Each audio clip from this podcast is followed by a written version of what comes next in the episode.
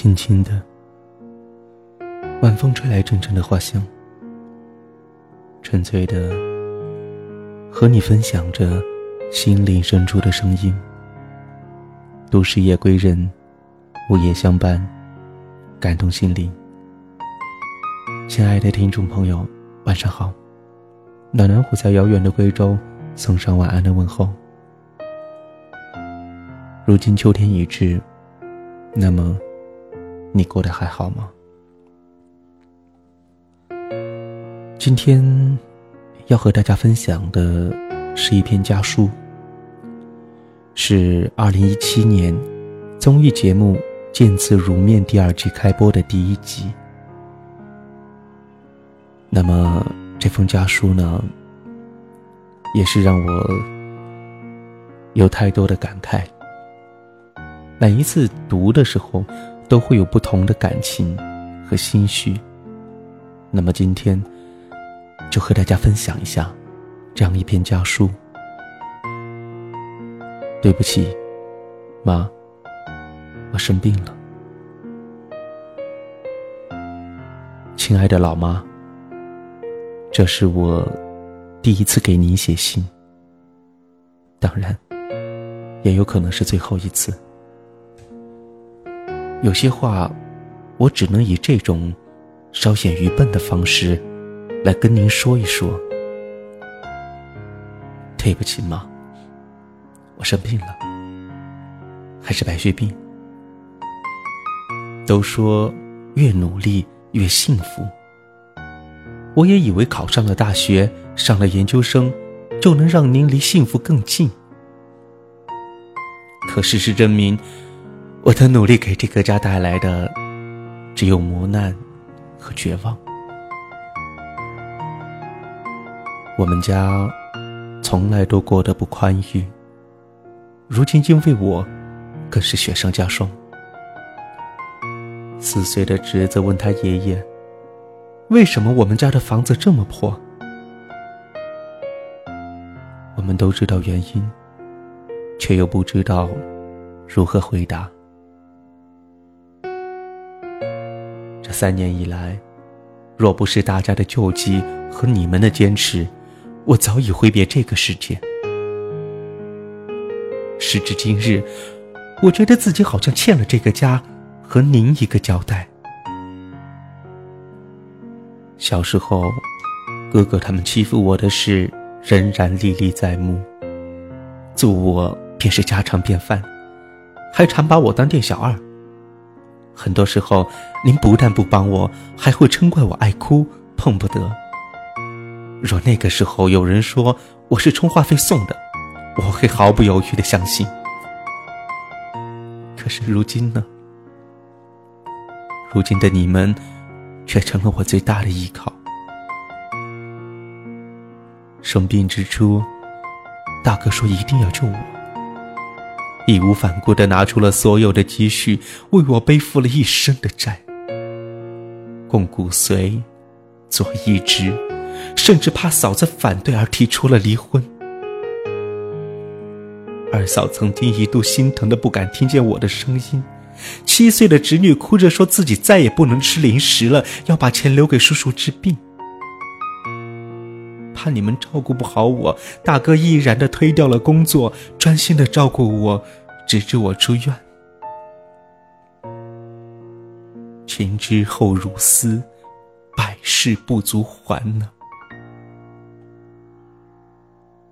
从化疗到移植，再到感染和排异，这三年的时间里，我们一直过得战战兢兢，如履薄冰。尽管竭尽全力，依旧还是徘徊在生死边缘。这一病，不仅让我们掏空了所有，家徒四壁，负债累累。我们的精神也不断的游走在与绝望崩溃的边缘，身心俱疲。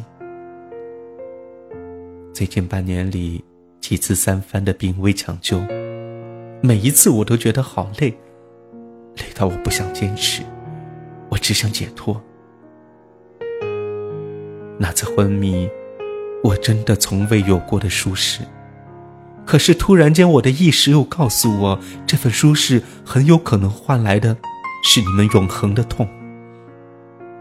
我可以坦然的接受病魔带来的一切苦痛，甚至是死亡，却真的不敢看到您和姐姐抱头痛哭后那无助而又无神的眼眸。那真的是比用刀碎心头肉还要难受啊！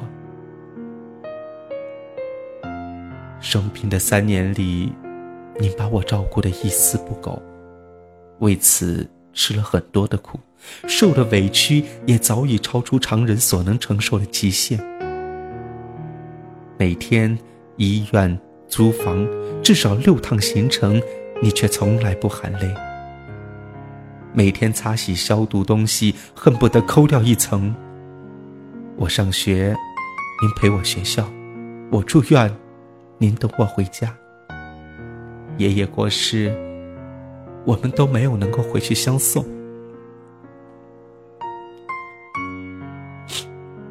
因为身体虚弱，您每天都会给我擦拭身体和泡脚。